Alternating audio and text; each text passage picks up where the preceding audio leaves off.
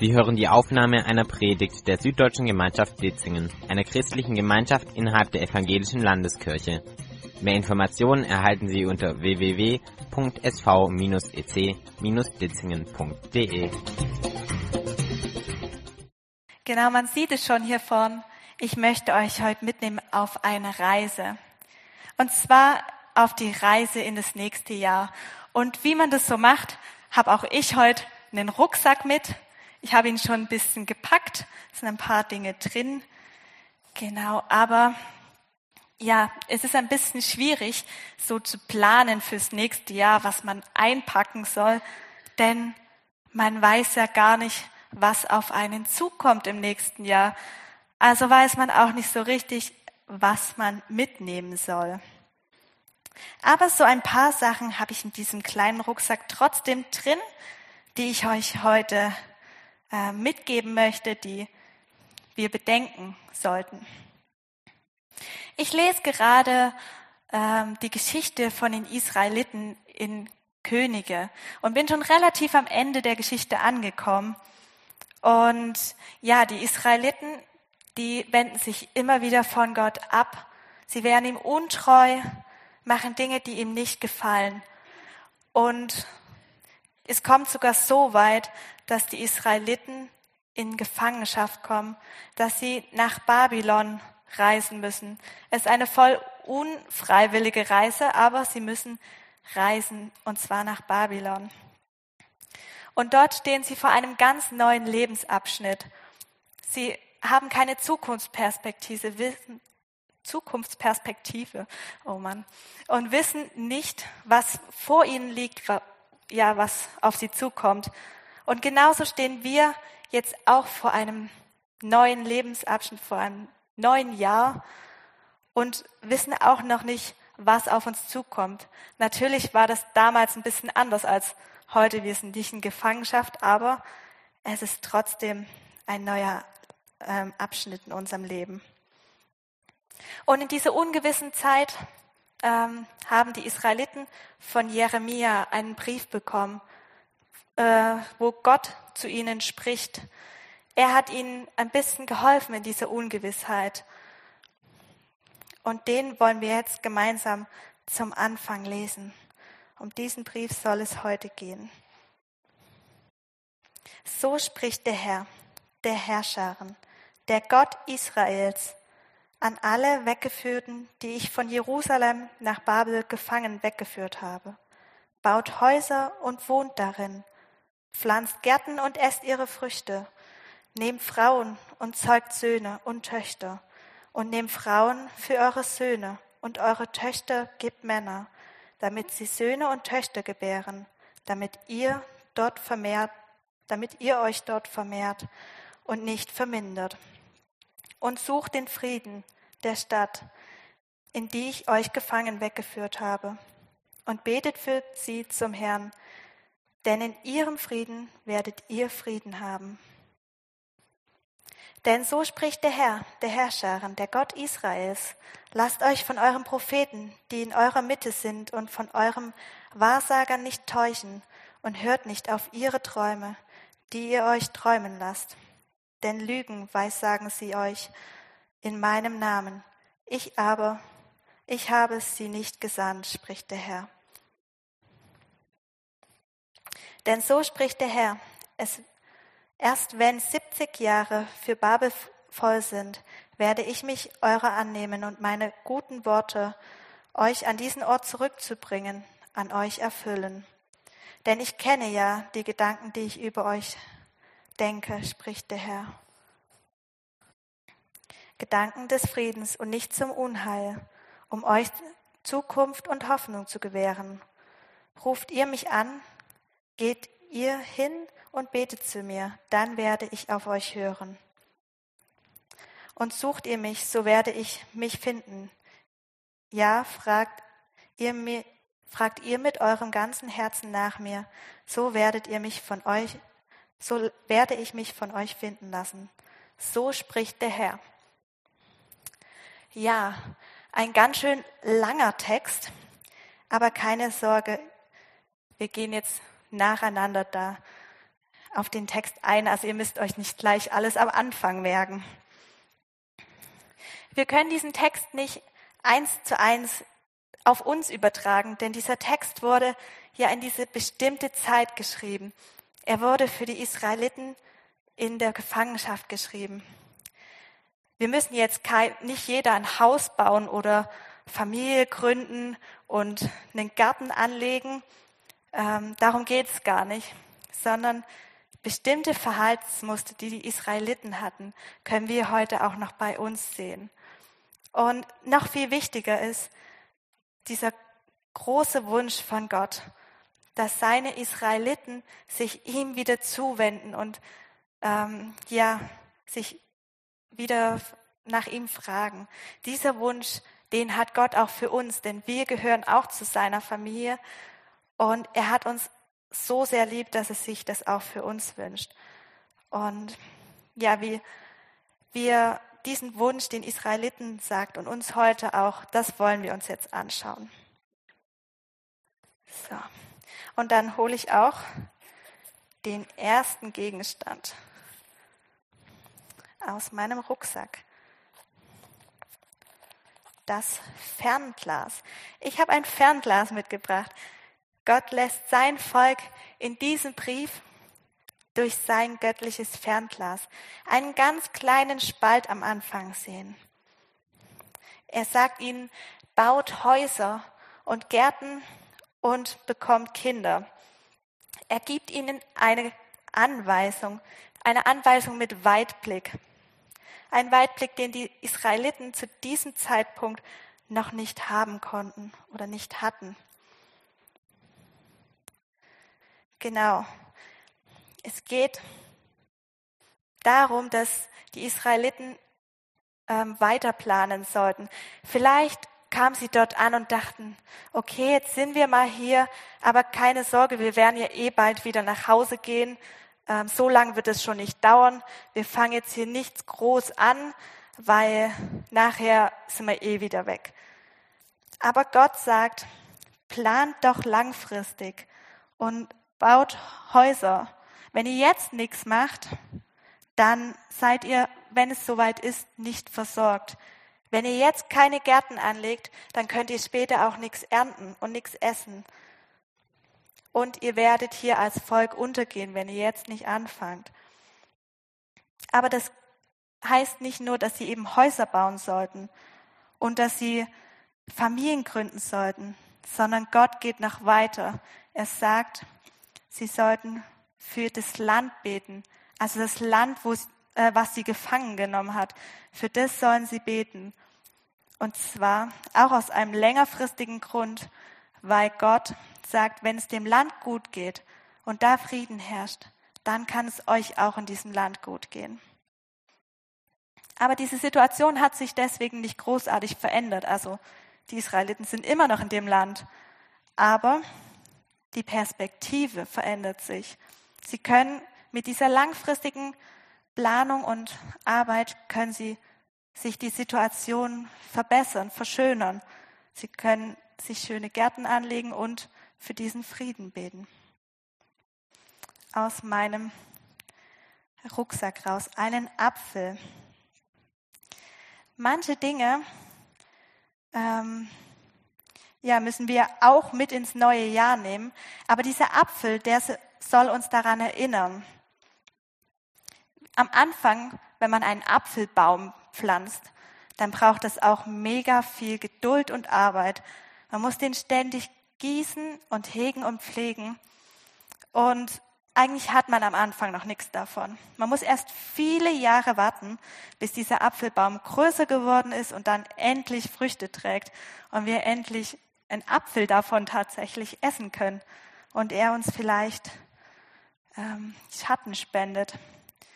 Und dieser Apfel soll uns einfach daran erinnern, dass ähm, ja, manche Dinge länger dauern, damit man die Wirkung sieht. Und ich habe gerade schon gesagt, manches müssen wir auch mit ins nächste Jahr nehmen, was wir vielleicht lieber zurücklassen würden, aber was nicht funktioniert.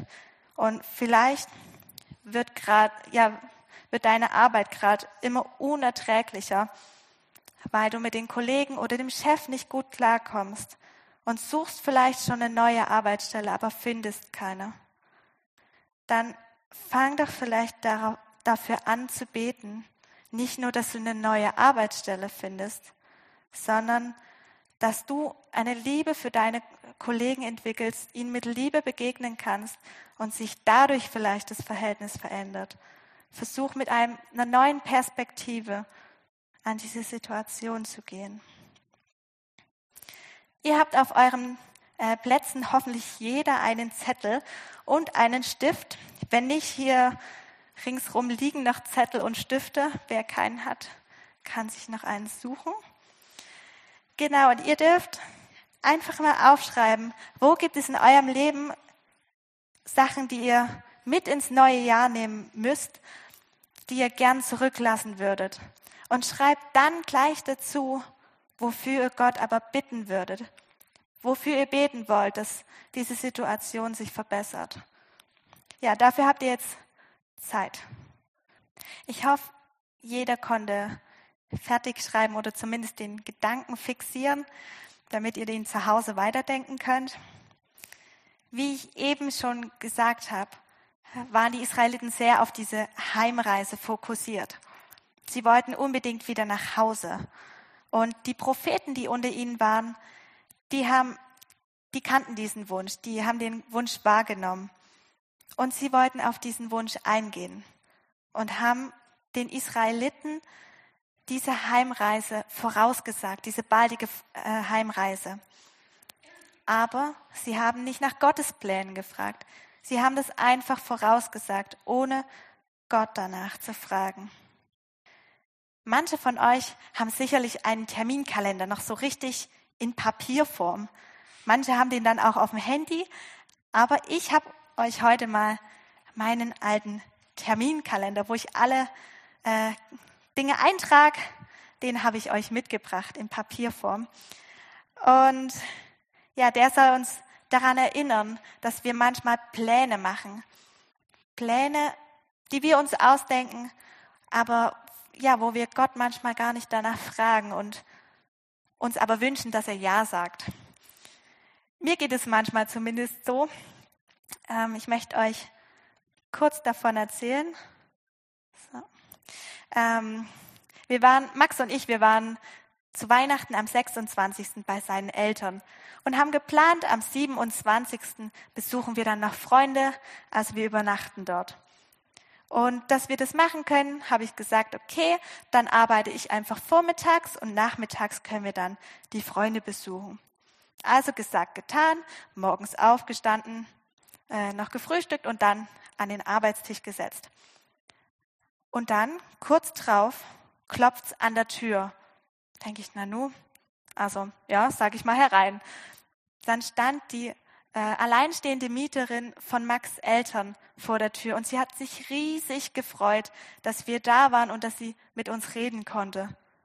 Ja, da war es wieder mit meinem perfekten Plan, den ich ausgearbeitet hat, vorbei und ich musste umplanen.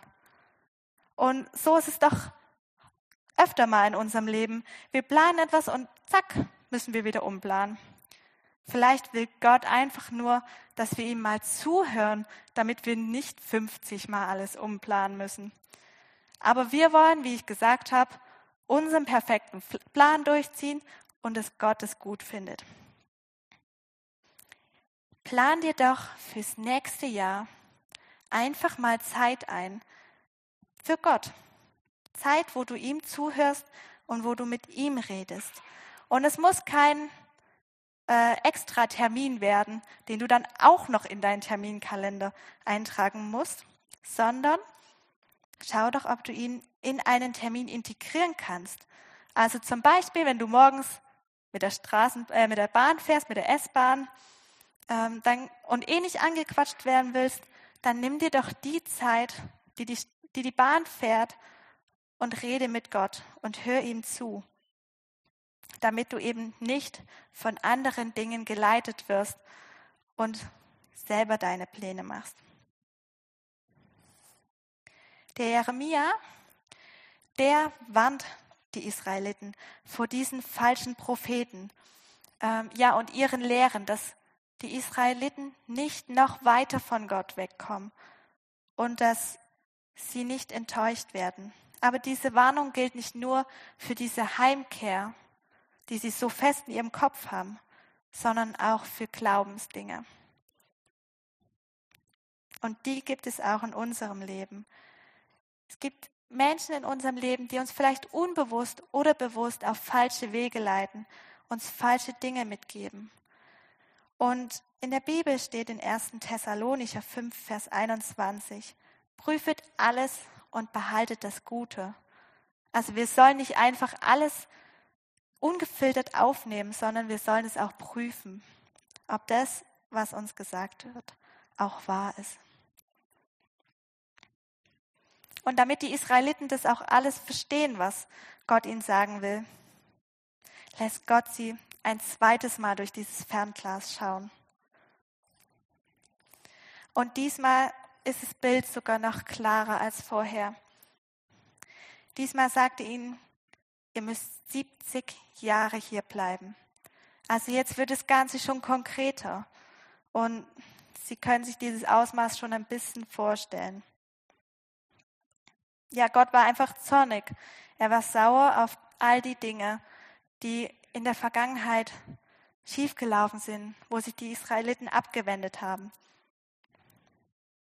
Ich habe euch zur Veranschaulichung dafür einen Schuh mitgebracht. Diesen Schuh, also er sieht schon, ich muss sagen, nicht mehr so toll aus. Ähm, ja, die Israeliten, die haben sich von Gott abgewendet. Sie haben anderen Göttern, ja, andere Götter verehrt und haben auch falsche Bündnisse eingegangen. Sie sind zu Ägypten gegangen, um sich helfen zu lassen vor anderen Feinden, anstatt auf Gott zu vertrauen. Und all diese Dinge haben vielleicht ihren Lebensschuh auch etwas kaputt und dreckig gemacht, so wie diesen. Aber Gott ist gnädig. Er lässt sie in dieser ungewissen Zeit nicht allein. Er möchte diesen Schuh erneuern und reinigen, dass die Israeliten frohen Mutes weitergehen können. Und konkret verspricht er ihnen in diesem Brief, wenn sie, wenn sie wieder zu Gott kommen, von ganzem Herzen sich ihm zuwenden, dann möchte er sie hören. Das ist Gottes großer Wunsch, das habe ich am Anfang schon gesagt. Gott möchte, dass sein Volk sich ihm wieder zuwendet. Und ja, das können wir auch an diesem Text sehen. Als ich ihn vorhin vorgelesen habe, steht ganz oft drin, das sagt der Herr der Herrscherin, der Gott Israels. Er betont es, dass, es, dass er ihr Gott ist. Und es wünscht er sich so sehr. Er möchte ihm wieder zur Seite stehen. Und so will auch Gott uns zur Seite stehen. Wenn wir uns von ganzem Herzen ihm zuwenden, er möchte auch unseren Lebensschuh vom Schmutz befreien und ausbessern, da wo er kaputt ist. Und es kann ganz unterschiedlich aussehen bei jedem. Vielleicht wurdest du verletzt von anderen Menschen mit Worten und es ist vielleicht so ein Loch in den Schuh gekommen. Oder ja, du müsstest dich schon längst mit jemandem getroffen haben, mit dem du etwas wieder in Ordnung bringen musst, aber du hast es noch nicht gemacht und da ist vielleicht noch irgendwo Schmutz an deinem Schuh. Aber Gott möchte dir da zur Seite stehen und möchte diese Dinge mit dir gemeinsam bereinigen. Und ja, auch jetzt könnt ihr noch mal kurz euren Zettel nehmen und wenn du merkst, hey, es gibt da was, das muss ich mit Gott noch in meinem Leben bereinigen.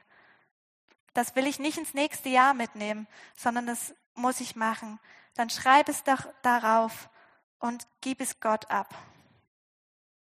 Ihr habt dafür jetzt Kurzzeit. Okay, ich hoffe, ihr habt das aufschreiben können, was euch am Herzen lag. Und dann, wenn wir das abgeben können, wenn wir mit Gott unser Leben bereinigt haben und wieder von ganzem Herzen zu Gott gekommen sind. So. Dann, dann können wieder Wunder in unserem Leben passieren. Dann können wir wieder auf Gott gerichtet leben und kleine und große Dinge sehen, die Gott in unserem Leben macht. Und manchmal,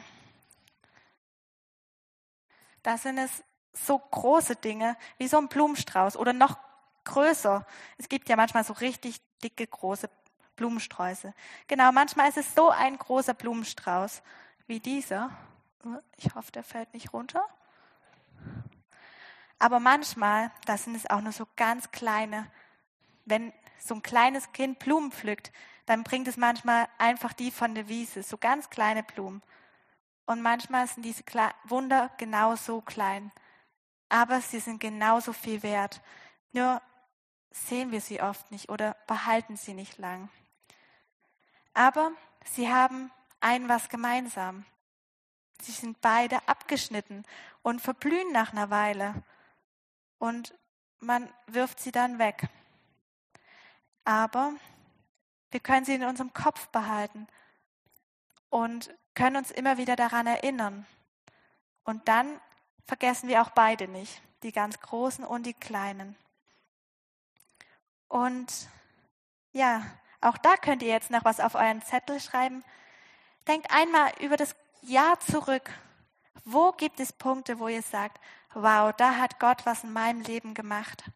Und da könnt ihr jetzt auch noch ein, zwei Sachen aufschreiben und da habt ihr noch mal kurz dafür Zeit.